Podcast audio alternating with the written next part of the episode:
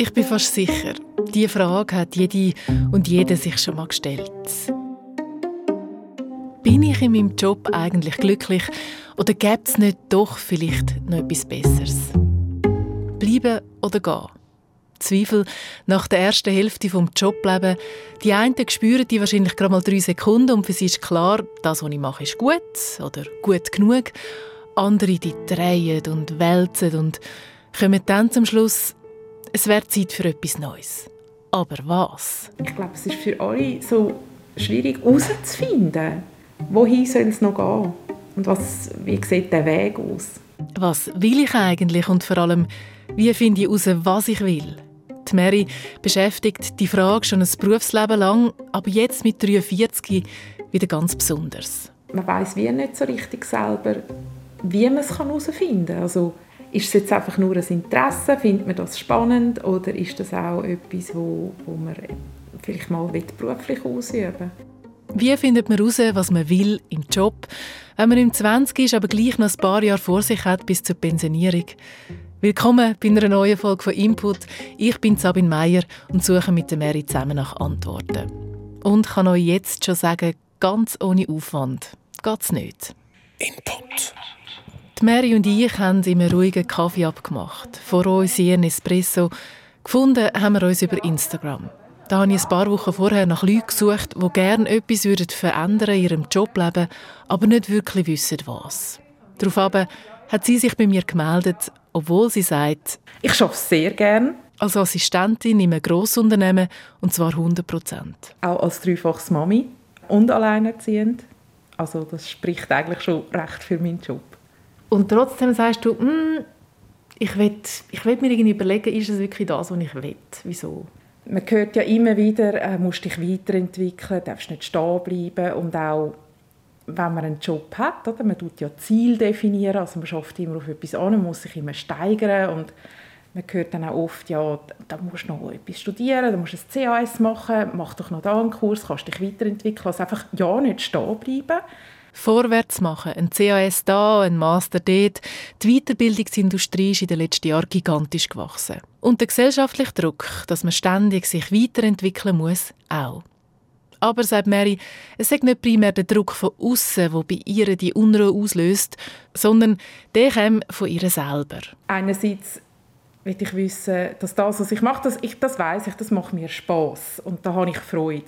Aber gibt es noch etwas, wo mich auch fühlen wo ja, wo etwas Spannendes, etwas Neues wäre. Ich, ich bin sehr ein offener Mensch und deshalb will ich für mich einfach Bestätigung haben, ist das, was ich jetzt mache, noch das, was ich bis zur Pension mache. Und dann ist das für mich wie okay, wenn ich diese Bestätigung habe. Oder kommt noch etwas führen, wo, wo mich dann packt ähm, und wo ich mich vielleicht in eine andere Richtung könnte entwickeln könnte. Da bin ich einfach offen. Ich möchte es wie bestätigt haben. Nur, wer könnte ihr diese Bestätigung geben? Wie findet Mary heraus, ob es etwas gibt, das noch besser zu ihr passen würde, sie noch mehr erfüllen könnte? Könntest du dir dann auch vorstellen, etwas ganz anderes zu machen? Also das heißt, du wirst jetzt äh, Töpferin und, und du dich nochmal auf etwas, ein riesen äh, Abenteuer einlassen? Wenn es mich überzeugt und wenn ich finde, oh ja, wirklich, das wäre es jetzt, das packt mich jetzt, dann ja. ja. Gibt es denn so etwas, was überhaupt wo umschwingt?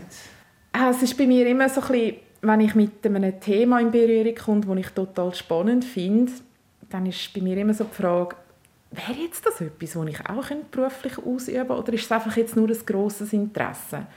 Oder soll ich jetzt über das einen Kurs machen, damit ich ein bisschen vertiefter reinkomme? Oder ja, soll ich jetzt da wirklich den, den Abschluss machen, dass ich das eben auch beruflich dann könnte ausüben Das ist für mich so schwierig zum Abwägen, weil eben, man kommt heute so, an so viele Informationen an und man hat so viel Input, dass es für mich manchmal wirklich schwierig ist, herauszufiltern, ja, das ist jetzt einfach nur interessant oder das ist, das ist etwas Größeres für mich. Und wo hast du das Gefühl schon gehabt? Ja, jetzt zum Beispiel, wo mein erstes Kind auf die Welt kam, ist, bin ich in Berührung mit Homöopathie. Und dann, äh, ja, oder äh, hast du nicht einfach nur zwei, drei Kügel, oder dann ist das so ein breites Spektrum. Und da habe ich mich so wie gefragt, ja, eben, könntest du jetzt das selber ein bisschen vertiefen, dann weisst du immer gerade selber, wie und was. Oder soll ich das Wissen so erweitern, dass ich es dann eben auch beruflich könnte anwenden könnte, ähm, das ist jetzt ein Beispiel. Was soll Hobby bleiben? Wann ist Begeisterung genug groß, um einen Beruf daraus zu machen? Wo lohnt es sich zu investieren? Es sind Fragen, die Mary da aufbringt, die ich bin fast sicher, wir alle kennen. Und was eben in der Mitte des Berufslebens dazukommt, und das ist bei der Mary genau auch der Fall, ist der Alltag. Es ist nicht mehr wie mit 16. Mit 43 hat Mary drei Kinder, eine Miete, die muss gezahlt werden und ja, auch einen gewissen Anspruch. Vielleicht muss man einfach auch ja, ins kalte Wasser springen. Und, und aber es ist auch schwierig, in, in diesem Alter noch einfach etwas zu wagen. Es gibt so viele Abers, die einem daran hindern. Also ich bin über 40, ich habe nicht noch Zeit zum Matur nachholen, ein Studium machen und dann noch in einen Beruf einsteigen. Also muss es einfach schon gut abgeklärt sein, was es dann soll sein. Ja, also auch nebst dem, dass es dann ein Zeitfaktor ist, muss es ja, also ich muss mir das auch noch leisten, oder? Also ich habe nicht äh, so viel gespart und könnte jetzt eben jahrelang äh, in ein Studium investieren. Wie also in Bewegung kommen? Wie könnte Mary herausfinden, wo sie durch will, trotz all diesen Hürden? Das ist unsere Mission für die nächsten drei Wochen. Die Mary muss jetzt aber zurück ins Homeoffice und ich zurück ins Büro. Dort mache ich mich an die Recherche. Es gibt Angebote wie Sand am Meer. Jobcoachings, Karriereberaterinnen oder Angebote für Standortbestimmung. Ich mache Telefon, schreibe Mails, versuche mir einen Überblick zu verschaffen. Gar nicht so einfach bei dieser Auswahl. Was könnte zu der Mary passen? Darf ich Sie schnell etwas fragen? Sie kennen sich sicher. Ich muss in der Luberzen. Luberzen, jawohl, Sie können da geradeaus. Und am Schluss entscheide ich mich als erstes, bei einem Klassiker anzufangen. Mein Name ist François Sie, guten Morgen. Ich bin Berufs- und Laufbahnberater. Ich mache das seit 20 Jahren. Der François Ems ist im Bitz Urdorf diehei, ein Berufsinformationszentrum vom Kanton. Auch er ist nicht schon ein Berufsleben lang Berufsberater. Zuerst hat er als Ingenieur geschafft und so mit 30 hat auch er die Unruhe gespürt und gemerkt. Je länger, desto mehr, dass äh, Technik mich weniger fasziniert und ja, die Sitzungen, die ich da hatte, mich hat immer mehr interessiert, Interaktionen, was passiert da, der Mensch. Und erst, als er dann nach einem jahrelangen inneren Prozess bei der Laufbahnberatung angeklopft hat, so wie ich heute bei ihm, sei ihm der 20er gefallen. Es ist eine Entspannung, es ist ein, ein Staunen, ein Lächeln, ein Hinterlehnen.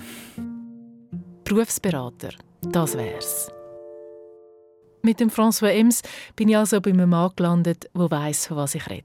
Aus eigener Erfahrung, aber natürlich auch aus seiner täglichen Arbeit.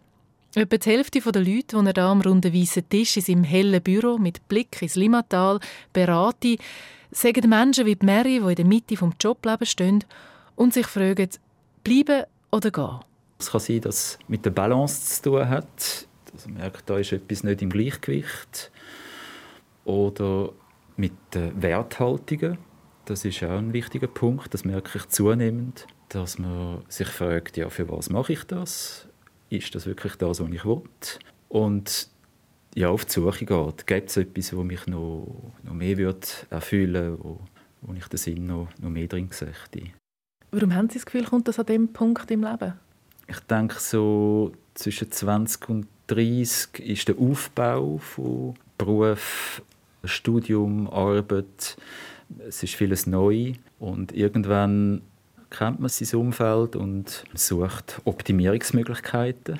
Je nachdem, jetzt eben vielleicht 40 oder auch 48 ist dann das Thema, wenn man Familie hat und Kind, das Kind auch schon langsam dann anfangen selbstständiger werden, dass man auch Ressourcen hat, äh, für sich die, die Fragen überhaupt zu stellen. Die Frage, ähm, ah, will ich das jetzt wirklich weiter noch 25 Jahre? Die kann ja auch auftauchen, einfach weil es eben gerade eine Modeerscheinung ist, weil alle die Frage im Moment stellen, weil das Leben sowieso im Umbruch ist. Spüren Sie es, wenn die Leute herkommen, wie ernsthaft der, der Wunsch ist, eine Antwort zu finden? Ich merke es dann, wenn es konkreter wird. Also wir sind im Prozess miteinander und merken, ah, es gibt ähm, verschiedene Möglichkeiten und je nachdem sind so neue Ziele sind dann auch mit Weiterbildungen verbunden und das ist dann der Punkt, wo, wenn es konkreter wird, ähm, wenn man sich muss überlegen, ja, ähm, soll ich jetzt noch eine Weiterbildung machen, wo eins, zwei, drei Jahre dauert, so viel kostet. Das ist der Punkt, wo man sich dann nochmal wirklich Rechenschaft darüber ableitet. Ist es wirklich der Beruf, der mir nicht mehr gefällt? Oder sind es vielleicht kleinere Veränderungen, neue Stellen, äh, neue Branchen, so, wo mir schon genügend Veränderung geben, dass, dass ich mich wieder, wieder wohler fühle. Manchmal kann es also lange, wenn man einfach etwas Kleines verändert. Eine neue Funktion, einen neuen Betrieb. Kann es auch sein, dass herauskommt, es ist gar nicht der Beruf, sondern ich müsste vielleicht mehr in mein Hobby investieren, damit ich noch eine andere Befriedigung habe? Ja, ja das gibt es auch. Ja. Das ist auch ein wichtiger Punkt. Das ist auch etwas, was wir in der Beratung auch immer thematisieren. Äh, was macht die Person auch neben der Arbeit? Also wenn man Ressourcen sammelt, Fähigkeiten, Interessen, dann sammeln wir breit. Also man sammelt nicht nur das, was jetzt die Person in der Arbeit erlebt und sich erlebt, sondern auch aus der Freizeit, weil das kann unter Umständen auch eine wichtige Ressource sein für eine Neuorientierung, für eine neue Richtung. Wenn der François Ems oder seine Kollegen im Laufbahnzentrum beraten, dann haben sie einen riesigen Fundus an Methoden, um die Leute zu inspirieren. Nicht mehr so, wie ich es vor 25 Jahren erlebt habe, wo man mir einen Fragebogen und ein paar Ordner hergelegt hat und gefunden hat, hey, Ergotherapeutin wäre vielleicht noch etwas. Heute laufe das anders. Es gibt immer noch Fragebögen und klassische Eignungstests, aber auch ganz verschiedene Coaching-Ansätze oder spielerische Methoden, je nachdem, wie gut sich jemand kennt oder ob jemand eher ein rationaler oder emotionaler Typ ist. Je nachdem braucht es einen anderen Weg. Ja, also wahrscheinlich, wenn Sie das sehen, denken Sie, ah, da hätten meine Kinder Freude dran. Damit ich mir das etwas besser vorstellen kann, holte François Ems ein Kistchen aus dem Gestell voller Figürchen und Steine und so Zeugs und Sachen. Und das finde ich auch sehr spannend, weil das ist ja jetzt etwas, so wie so auf einer anderen Ebene dann einem abholt. Also da, vielleicht müssen Sie kurz beschreiben, was da alles nicht drin hat. Hat ja, ich weiß nicht, wie viel sind es, etwa 40 Gegenstände. Da hat es verschiedenste Tierfiguren, dann hat es auch Naturgegenstände, Muscheln und Steine. Da kommt noch zusätzliche Steinsammlung. Das ist Symbolkistchen und das braucht François Ems, um mit Leuten an ihre Ressourcen herzukommen. Und zwar anhand der Biografie. Und dann würden Sie mir sagen, machen Sie jetzt mal so Ihren Lebenslauf mit Symbol. Ja, das gibt... Äh, also ich meine, bei Jugendlichen kann man pro Jahr... bei, äh, bei ein bisschen schon Älteren mache, mache ich zum Beispiel in siebner Schritt. Ja. Und dann pro äh, Abschnitt wählen Sie ein Symbol dazu. Und Sie erklären mir, was das Symbol für Sie bedeutet warum sie das, das wählen. Und da kommen in der Regel dann schon äh, Beschreibungen von Eigenschaften, auch Interessen führen, schon bei, beim Beschreiben des Gegenstand. Okay, also wenn ich jetzt da würde, weiß auch nicht, ich nehme jetzt den Eiffelturm, weil ich bin in Paris war und dann nehme ich eine Katze vorher für meine Kindheit, weil ich Katzen hatte und dann würde ich ihnen davon erzählen und äh, ich nehme jetzt mal an, von meinem Jahr in Paris würde ich sehr begeistert erzählen, dann schreiben sie für sich einfach auf, also sie ziehen dann die Schlüsse oder du ich als Macherin gerade die Schlüsse also ich stelle dann die Frage, ja, was hat Sie denn begeistert an Paris? Ähm, ist, es, ist es die Sprache oder sind es die Leute, Begegnungen? Das ist natürlich dann spannend, oder? Also Paris, das ist einfach ein Ort. Mhm. Aber was verbindet Sie mit Paris? Ja, das sind ganz wichtige Persönlichkeitsmerkmale, die da kommen. Aber es ist für Sie eigentlich die Methode, um an wie andere Ebene noch zu kommen, oder in eine andere Art von Gespräch auch mit, mit der Person, die Sie beraten? Ja, ja das ist so. Dann tue ich jetzt den Eiffelturm leider wieder rein. Ich hätte jetzt grosse Lust, das zu machen, aber äh, ich bin ja nicht für mich da. leider nicht. Ich muss sagen, nur schon der kurze Moment, wo ich darüber nachgedacht habe, was ist das Symbol für meine Kindheit? Was könnte es für meine Jugend sein? hat schon ziemlich viel angeregt. Es zeigt mir, an die Frage, was will ich beruflich noch machen, lohnt sich breit herzugehen. Nicht nur über den Verstand, sondern eben auch über Gefühl. Und was ich mir auch gedanklich notiere von dem Treffen mit dem François Ems, braucht es wirklich eine Veränderung im Job oder vielleicht lange es in der Freizeit? Was löst die Unruhe genau aus? Für, für die Mary, die ich begleite.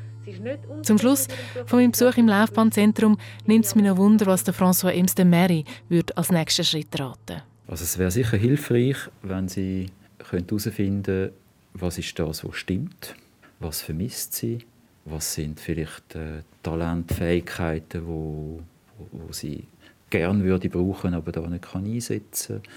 Also es gibt eine Reihe von Fragen, wo, wo sicher hilfreich sind, wo sie sich auch selber stellen und ja, je nachdem, das dann mit einer Fachperson zu besprechen, sich spiegeln in dem, um vielleicht auch ja, den eigenen Blindfleck auch können zu beleuchten.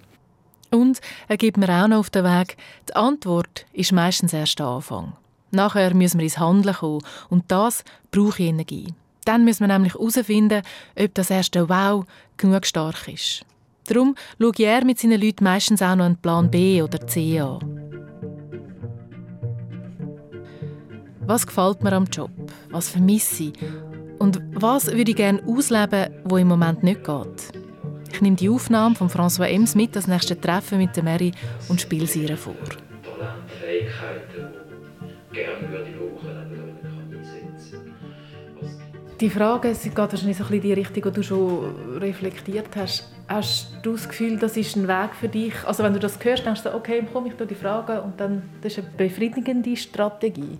Teilweise. Also manchmal finde ich es halt auch ein bisschen schwierig, oder? wenn man zum Beispiel ähm, selber von sich aus muss entscheiden was sind meine Stärken und Schwächen, wo vielleicht das Außenbild ein bisschen anders aussieht. Also das müsste man ja auch einfließen lassen. Oder ich habe mal müssen mir überlegen, was sind meine Interessen. Ich meine, ja, wo, wo fängst du an? das könnte eine, eine ewig lange Liste werden. Ja, das ist noch schwierig teilweise und, und dann auch wieder ganz spannend. Aber äh, es braucht Zeit. Muss man mal ein bisschen sitzen und sich die Gedanken machen.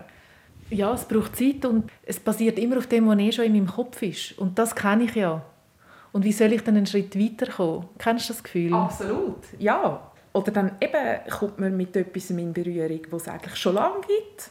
Und dann ich mir, das ist für mich neu, aber ich finde das jetzt mega spannend und das zieht mich jetzt gerade voll in, die, in den Bann hinein, oder? Und dann, äh, ja, man kann ja nicht alles wissen. Darum beschäftigt mich auch die Frage so, oder? Gibt es noch etwas, wo für mich auch passen würde? Gibt es noch etwas, wo ich nichts davon weiss? Und wenn ich nichts davon weiss, wie könnte ich dann davon erfahren? Bei meinen Recherchen bin ich auf ein Angebot gestoßen, das da Mary weiterhelfen könnte. Ein Angebot, das man nicht nur aus sich selber muss schöpfen muss, sondern in der Gruppe schafft. Vielleicht gibt das neue Impuls. Ich zeige dir Mary die Webseite. Ja, also ich meine, so wie sie das schreibt, oder, richtet sich an Menschen in allen, in allen Lebensphasen, die offen sind für neue Wege und sich mutig und eigenverantwortlich mit ihrem Live-Design auseinandersetzen wollen. Das spricht mich schon sehr an. Mhm. Und weil mir der François Ems auch gesagt hat, dass man einfach muss ausprobieren muss, machen wir eine Woche später auf ein virtuelles Treffen mit der Claudia da hinten ab. Es ist okay, wenn wir uns duzen. Absolut. Ist ja, das gut? Das ist für mich auch recht, dann können wir das einheitlich machen, ist gut. Ja, genau. Ähm, Claudia ist eine der drei Gründerinnen von Burn Baby, ein Zusammenschluss von drei Coaching-Frauen, die die Workshops anbieten. Auch sie kennt die Unruhe nach der ersten Hälfte des Joblebens. Auch sie hat sich vor ein paar Jahren gefragt, will ich so noch weitermachen bis zur Pensionierung? Und bin zu dieser Zeit irgendwo auch wie in einem Umbruch gestanden, im Sinne, wenn ich etwas ganz Neues will machen, dann muss ich es jetzt noch machen. Ja. Und das hat sie. Sie hat eine Ausbildung zum Work-Life-Design-Coach gemacht. Heute schafft Claudia da hinten 80% als Projektmanagerin in einem Grossunternehmen und einen Tag in der Woche als Coach. Sie hat also nicht eine Entweder-oder-Lösung gewählt, sondern ein sowohl als auch. Das ist typisch Work-Life-Design. Work-Life-Design, da geht es um viel mehr als nur um den Job, sagt Claudia da hinten. Da steckt eine ganze Lebenshaltung dahinter. und basiert auf dem sogenannten Design Thinking. Das kommt aus den USA. Erfunden haben es ein paar Stanford-Professoren, die so den Prozess zum neuen Produktentwickeln verbessern wollen. Heute aber eben braucht man das auch für die Entwicklung von neuen Lebensentwürfen. Work-Life-Design startet immer mit der Frage, was will ich wirklich? Konkret heißt das, wer bin ich, was kann ich, was mache ich gern, was bewegt mich und wie will ich wirklich leben und schaffen. Also auch da der Blick ganz fest nach innen zu sich. Das ist aber nur eine den drei Phasen. Im zweiten Teil schaut man, was hindert einem, die Träume umzusetzen. Und im dritten Teil probiert man dann ganz konkret aus. Das Prinzip ist eigentlich auftun und zutun. Das heißt immer wieder ganz viele Ideen, Möglichkeiten auch zum Kreieren, aber dann auch wieder schärfen, in dem Sinn zumachen, schärfen, priorisieren, das Wesentliche festhalten und darauf dann immer wieder weitergehen. Also nicht nur vom eigenen Bed and Breakfast träumen, sondern dann in der Schärfungsphase auch mit Leuten reden, die so ein Bed and Breakfast führen. Live Design, das können wir im Einzelcoaching machen, aber eben auch in der Gruppe. Was würde dich mehr reizen, das in der Gruppe zu machen und nicht eben so ein Einzelcoaching? Ja, also ich versetze mich zurück in meine Jugend, wo ich anhand von Gesprächen mit meinen Gespendli herausgefunden habe, dass ich das KV auf dem Reisebüro machen könnte und ich selber nicht drauf gekommen bin. Ja, man kommt einfach neue oder andere Input über. Ich wäre so offen, dass ich das äh, in einer Gruppe, also dass ich mir das vorstellen könnte, in einer Gruppe zu machen, ja. Ja, und oft ist man ja, gerade wenn man in so einer Situation drin ist, wo man gar nicht weiß, wo es soll, dass man da manchmal auch blockiert ist und eine Gruppe da natürlich sehr gut auch kann tun weil man plötzlich Ideen bekommt, wo wenn man irgendwo in dem drin gefangen ist, gar nicht könnte drauf kommen. Für die Mary könnte das also ein Weg sein, gemeinsam mit anderen nach Ideen suchen und die zusammenspiegeln. Mary klingt sich aus und lässt sich durch den Kopf gehen und auch ich verabschiede mich. Und trifft mich noch mit einem Mann, der schon mit Hunderten von Leuten über den Prozess, ob Mary drinsteckt, geredet hat. Mein Name ist Matthias Morgenthaler, ich bin Journalist von Haus aus, ähm, bin als Coach tätig und Menschen begleiten, die sich beruflich verändern wollen. Der Matthias Morgenthaler selber hat übrigens einen anderen Prozess durchgemacht. Sein erster Beruf Journalist hat er schon immer geliebt. Er hat dann aber gemerkt, ohne die richtigen Leute um sich herum, Leute, die unterstützen und vertrauen, ist auch der beste Job nicht wert. Und gleichzeitig hat er gemerkt, da gibt es noch mehr, was auf mich wartet. Und so hat er sich nach dies nach an die Selbstständigkeit hergetastet. Er hat das, was er gerne hat an seiner Arbeit behalten und mit Neuem kombiniert. Seine Spezialität heute darum sogenannte Berufungsinterviews. Mit welchem Anspruch gehst du wie so ein Gespräch? Ja, als Coach tue ich mich natürlich stark an den Zielen orientieren, die, die Leute mitbringen. Aber das, das Stichwort Interview auch noch vorkommt, das ist tatsächlich nicht zufällig. Ich bin immer in den Interviews mit einer grossen Neugier und Offenheit in die Gespräche rein. Ich hatte nie eine Liste mit 50 Fragen und so, sondern mich immer interessiert, wer ist der Mensch, was treibt die Person an, was ist ihre Leidenschaft, schon im Journalismus. Und im Coaching ist es ähnlich. Also ich biete wirklich einen Raum an, wo, wo die Leute sich selber anders wahrnehmen, als wenn sie in ihrem Trott unterwegs sind. Und ich stelle viele Fragen. Und manchmal führen die Fragen dazu, dass das, was die Leute denken, warum sie kommen, das ursprüngliche Ziel, das rückt plötzlich aus dem Vordergrund und man merkt, ah, das Thema ist eigentlich ein anderes. Dass er schon so viele Leute auf dem Weg begleitet hat, fasziniert mich. Weil ich bin sicher, am Schluss knorzen alle irgendwie mit ähnlichen Sachen. Ja, da gibt es schon Themen, die sich wiederholen. Ich glaube, etwas ganz Wichtiges ist wirklich, sich zu erlauben, ähm, zu träumen und auch zu schauen, was, was gibt es für Bilder, für Themen, für Sachen, die mich berühren. Und das zu schützen vor dem inneren Kritiker oder der gesellschaftlichen Stimme, die sagt, ja, vergiss es und das machen andere schon und das funktioniert nicht und äh, nimm die nicht so wichtig. Also wir haben ja alle so unsere Lieblingskiller-Sätze. Und einfach zu sagen, ich schaffe mir Räume, das kann ein Büchlein sein, das kann etwas an sein, wo ich einfach träume, wo ich mir das ausmale, wo ich in das hineinspüre. Das ist ein ganz wichtiger Punkt, dass man nicht quasi die eigenen Sachen, die am Keimen sind, wieder ausreißt oder, oder köpft, äh, indem man selber gerade wieder Gründe finden, warum es nicht geht. Und das Zweite ist, dass es nicht nur eine Kopfarbeit ist, wo es eine richtige Lösung gibt, die man analytisch findet, sondern dass man eher rausgeht, geht Sachen ausprobieren, sich mit Leuten austauscht und äh, auch wenn es nur eine diffuse Sehnsucht ist, äh, eine diffuse Idee, die man hat, einfach oft entstehen Sachen, wenn die richtigen Menschen zusammenkommen oder wenn man eine körperliche Erfahrung macht, wenn man etwas wirklich ausprobiert. Also sich zu erlauben, Sachen auszuprobieren, die nicht safe sind, die noch nicht ähm, perfekt sind, aber die in, in Bewegung bringen. Das sind jetzt gerade nur zwei Punkte, aber es sind die zwei wichtigsten Sachen, die ich Leute immer wieder äh, ermutige, ähm, das auszuprobieren. Aber beide setzen voraus, dass ich schon eine Ahnung habe, was hergeht.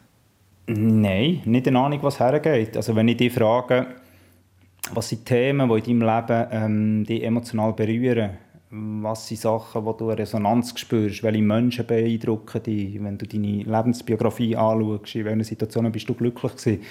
Das ist zuerst mal einfach heranschauen. Und zwar, und zwar auf einer qualitativen, emotionalen Ebene. Nicht, ja. Nicht bin ich konsequent, jetzt eine Linie ist es verständlich, sondern es geht darum, einfach mal unvoreingenommen herzuschauen. Und Eben, ich habe ja schon wieder den Fehler gemacht, dass ich schon wieder einen Realitätscheck gemacht mhm. habe, geschaut, da gibt es einen, Beruf, einen, entsprechenden Beruf dazu. Ja, wo es hergeht, oder? Und das habe ich auch Leute, die sagen so, ja, da ist schon etwas, aber ich bin nicht sicher, ob ich das die nächsten 20 Jahre machen will. Und das ist doch nicht das Kriterium. Also was wissen wir, wo und wer wir in 20 Jahren sind? Aber wenn es jetzt eine Qualität hat, die für dich spürbar ist, dann gang dem nachher. Überleg dir, was wäre der nächste Schritt, dass du Menschen triffst, die irgendwo in diesem Umfeld tätig. Ich hatte mal einen Jurist, der hatte ein Haarerlebnis, wo er, wo er so ein Balkonkistchen geflickt hat und geschweißt hat. Wo er in dieser Schweißwerkstatt war, in Zürich, hat er gesagt, hey, ja genau, mit Hängen etwas machen. Und er hat dann wie im Rausch Lampen gestalten und ist zum Lampendesigner geworden. Das war nicht eine theoretische Erkenntnis, sondern das ist beim etwas machen hat er gemerkt, wow, das macht etwas mit mir. Da lebt eine Seite mehr auf, die gar nicht so viel Sendezeit hatte. Und der hat nicht das Konzept gehabt. Er ist einfach, der hat das eine das andere ergeben und dann ist plötzlich ein Pop-up-Store frei geworden und es hat Geschichten darüber gegeben und so. Also das nimmt dann eine Eigendynamik an, da kommen dann all die schönen Zufälle, aber das bedingt, dass man dem selber ein bisschen Kredit gibt, nicht finanziell, sondern echt, dass man dem einen Wert gibt und es nicht schon wieder klein macht. Also auch er betont, Träume, Träume zulassen und dann aber auch ausprobieren. Und zwar ohne schon einen genauen Plan bis zur Pensionierung. Ja, für mich ist der Punkt so, ich muss doch wissen, was hergeht und, und, und so, also das nicht wissen und, und dort hineinspüren, ist, ist extrem spannend, dass wir eben nicht einen Plan müssen haben. Wir überschätzen notorisch die Planbarkeit des Lebens. Und dort einfach dürfen herhören, was, was, was ist in mir angelegt, was, was ruft in mir. Und radikal subjektiv dem, dem nachspüren, ohne schon eine Antwort und einen Plan zu haben, da ist, da ist sehr viel Lebensfreude, die dort schlummert, wenn man sich das erlaubt. Ich merke, vielleicht denke ich mit der Mary schon viel zu weit, so viel zu konkret. Gleichzeitig kommt mir in den Sinn, dass sie mir gesagt hat, dass es für sie wichtig ist, dass ihr Ziel realistisch ist, machbar, familientauglich. Das höre ich ja viel, sagt Matthias Morgenthaler. Manchmal aber hat er auch den Eindruck, suche immer fast ein nach so Hindernissen. Ja, das ist so. Ich meine, viele von uns haben als Kind den Satz gehört, ja, bis realistisch, bis, bis kein Träumer, oder? Und wenn du dir natürlich erlaubst, plötzlich die eigenen Wünsche und Träume und Sehnsüchte ernster zu nehmen, dann, dann machst du dich verletzlich. Und dann bist du vielleicht der Fantast und der Träumer, der denkt hat, ja, die Welt hat auf ihn gewartet und mit dem können wir leben. Und das ist natürlich einfacher zu sagen, ja, wenn ich würde schon, aber wenn ich Kinder nicht mehr hätte. Oder ja, wenn, man, wenn man an seine Ausreden glaubt und sich mit denen identifiziert, ist man natürlich selber feiner aus. Und darum habe ich gesagt, Anspruch an Leute, die ins Coaching kommen, ist, wollen, selber die Verantwortung zu übernehmen für, für Entscheiden und nicht immer Gründe suchen, warum etwas nicht geht. Und ich glaube, so ein mit einem größeren Blick sind wir in der Schweiz in einer Situation, dass jetzt nicht jeder darum kämpft, dass er irgendwie sich und die Familie kann ernähren kann. Also wir haben schon einen gewissen Freiraum, es zu verändern und zu bewegen. Aber ohne Verzicht geht es meistens nicht. Zum Schluss noch drei handfeste Tipps von Matthias Morgenthaler, wie wir seinen Träumen näher kommen können. Erstens, überlegt er, mit wem teilst du deine Ideen. Es gibt Menschen, die uns eher darin stärken, dass man darf neu anfangen darf, dass man darf Sachen machen darf, wo man noch gar nicht weiß, ob man sie kann. Und dann gibt es die Leute im eigenen Umfeld, in der eigenen Familie, die eher die Sorgen noch potenzieren, noch viel grösser machen, indem sie sagen, ja, aber hast du dir überlegt und was hast du finanziell und wie ist der Markt? Und das ist in Veränderungsphasen recht entscheidend, noch entscheidender als sonst im Leben, dass man sich bewusst entscheidet, welche Leute tun mir gut in dieser Phase und welche suchen eher Energie ab oder bremsen mich eher. Zweitens, denk in kürzeren Phasen. Also die Frage von ich würde mich schon verändern, aber nur wenn ich sicher bin, dass es das ist, was ich dann bis zur Pensionierung mache, dass die Messlatte unglaublich hoch legen und das killt ganz viele Impulse. Und es gibt viele so Übergangsstadien. Vielleicht für dich von etwas zu befreien, braucht es etwas, das dich in Bewegung bringt und dann merkst du aber, ah, der Weg geht jetzt hier weiter. Also du musst eben nicht wissen, wo es hergeht. Du musst nur merken, ist es eine stimmige Richtung für dich. Also bist du irgendwo lebendig in dem, in dem Schritt, den du machst. Und von dem her ist sowohl zu sagen, das muss für die nächsten 20 Jahre verheben, ist problematisch. Aber es ist genauso schwierig zu sagen, ja, aber jetzt habe ich 15 Jahre Jus studiert und als Juristin gearbeitet. Es wäre doch schade, wenn ich jetzt würde als Gärtnerin arbeiten würde. Es ist nicht besser, wenn du 15 weitere Jahre als Juristin arbeitest und jetzt tot langweilig oder krank wirst dabei. Drittens, weniger ist mehr. Die Leute haben so viel in ihren Alltag gepackt, dass manchmal einfach die Ruhe fehlt, um überhaupt in sich hineinzuspüren, sagt Matthias Morgenthaler. Es braucht die Momente von Stille, wo man nicht pausenlos beschäftigt ist und sich ablenkt und die Pflichten versauft, nur damit man nicht äh, bei sich selber her schaut. Aber es braucht dann auch den Moment, wo man aus dem stillen Kämmerchen rausgeht und sich mit Menschen austauscht, mit den eigenen Träumen auch für andere sichtbar wird, auch sagt, auf was man Lust hat. Wenn man dort einfach in seinem Kämmerchen bleibt und wartet, bis man das perfekte Geschäftsmodell und die innere Sicherheit hat, dann wartet man ewig. Und darum braucht es dann auch wieder den Mut, rauszugehen und sich mit, mit dem ähm, mitzuteilen. Egal ob beim François Ems im Laufbahnzentrum, bei der Claudia da hinten im Work-Life-Design-Workshop oder jetzt da bei Matthias Morgenthaler im Berufungsinterview. Der Ansatz ist immer ein anderer. Am Schluss geht es bei allen eigentlich aber immer ums Gleiche. Wenn ich herausfinden will, gehen oder bleiben, das Alte oder doch etwas Neues, dann muss ich anfangen zu träumen, spüren und meinen Blick nach innen richten, und zwar ernsthaft. Das braucht Zeit und vielleicht auch Hilfe von außen. Durch jemanden zu nachfragen, spiegelt und neue Ideen bringt. Und dann, im zweiten Schritt, muss man ausprobieren, mit Leuten reden, ins Handeln kommen. Ein paar Tage später melde ich mich nochmal bei der Mary. Es nimmt mich Wunder, was sie für ein Fazit zieht. Wir tauschen uns via Teams aus und damit die Tonqualität einigermaßen stimmt, nimmt sie unser Gespräch mit ihrem Telefon auf. Ich höre dich, ja. Wie ist dir jetzt gegangen seit unserem letzten Kontakt?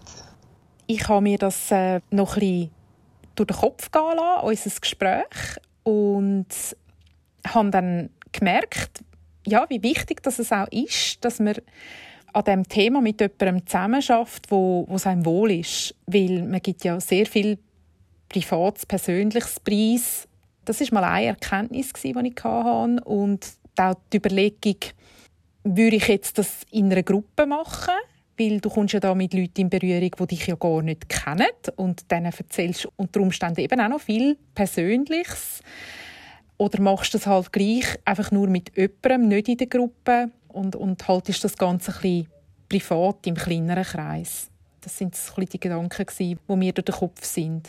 Ich habe in der Zwischenzeit mit dem Matthias Morgenthaler geredet und habe ihm auch von deiner Situation erzählt, dass du gesagt hast, hey, mit dem Kind und Lebensstandard, das muss auch wirklich zielführend sein, realistisch, wenn ich noch etwas mache. Und er hat dann gesagt, ja, aber es ist auch interessant, dass wir uns immer wieder hindern lassen durch so so das Gedanke. Es gibt immer Gründe, warum wir jetzt noch nicht vorwärts machen. Du nickst. Ja, das, ja, ja, das hat etwas. Also ich bin schon ja, wenn ich es nicht, wenn ich es nicht gründlich abgeklärt habe und eben die Bestätigung eingeholt habe, bin ich einfach sehr gehemmt, irgendetwas zu wagen. In meiner Situation ist es effektiv so, dass ich äh, nur limitierte Zeit habe, wenn ich 100% arbeite und alleinerziehend bin von drei Kindern und ja, ich habe sonst noch ein Leben. Und dann ist es eben auch noch der finanzielle Aspekt. Ich kann nicht einfach mal Geld investieren in einen Kurs oder in eine Ausbildung und dann hoffen, das ist das Richtige. Ich muss wirklich wie sicher sein. Und dann kommt, kommt auch noch dazu, dass ich, dass ich äh, rechte Ansprüche an mich selber habe. Hast du nicht Angst, dass du das gar nie in die Gang kommst? Angst ist die falsche Bezeichnung, aber ich bin mir bewusst, dass ich mir manchmal selber im Weg stehe. Jetzt haben wir so einen kurzen Prozess zusammen gemacht. Wir sind nicht zu einer Antwort gekommen, was bei dir hergehen könnte. Ich muss ja sagen, ich habe unterschätzt, wie lange das, auch wie, wie viel Zeit das braucht. Was denkst du, wie geht es jetzt aber dir, bei dir weiter diesbezüglich? Bleibst du dran? Also ich habe die Möglichkeit, bei meinem Arbeitgeber äh, intern äh, so eine Abklärung äh, durchzuführen und das, das werde ich jetzt in Angriff nehmen. Also da möchte ich dranbleiben. Ich möchte zu dieser Antwort kommen, zu dieser Bestätigung, die ich brauche und suche. Für den Moment haben Mary und ich also keine Antwort gefunden, aber sie bleibt dran. Und die gute Nachricht ganz zum Schluss von Matthias Morgenthaler, er ist überzeugt, jeder und jede hat irgendetwas, wo er dafür brennt. Es ist eine Qualität, die wir alle mitbringen als Kind.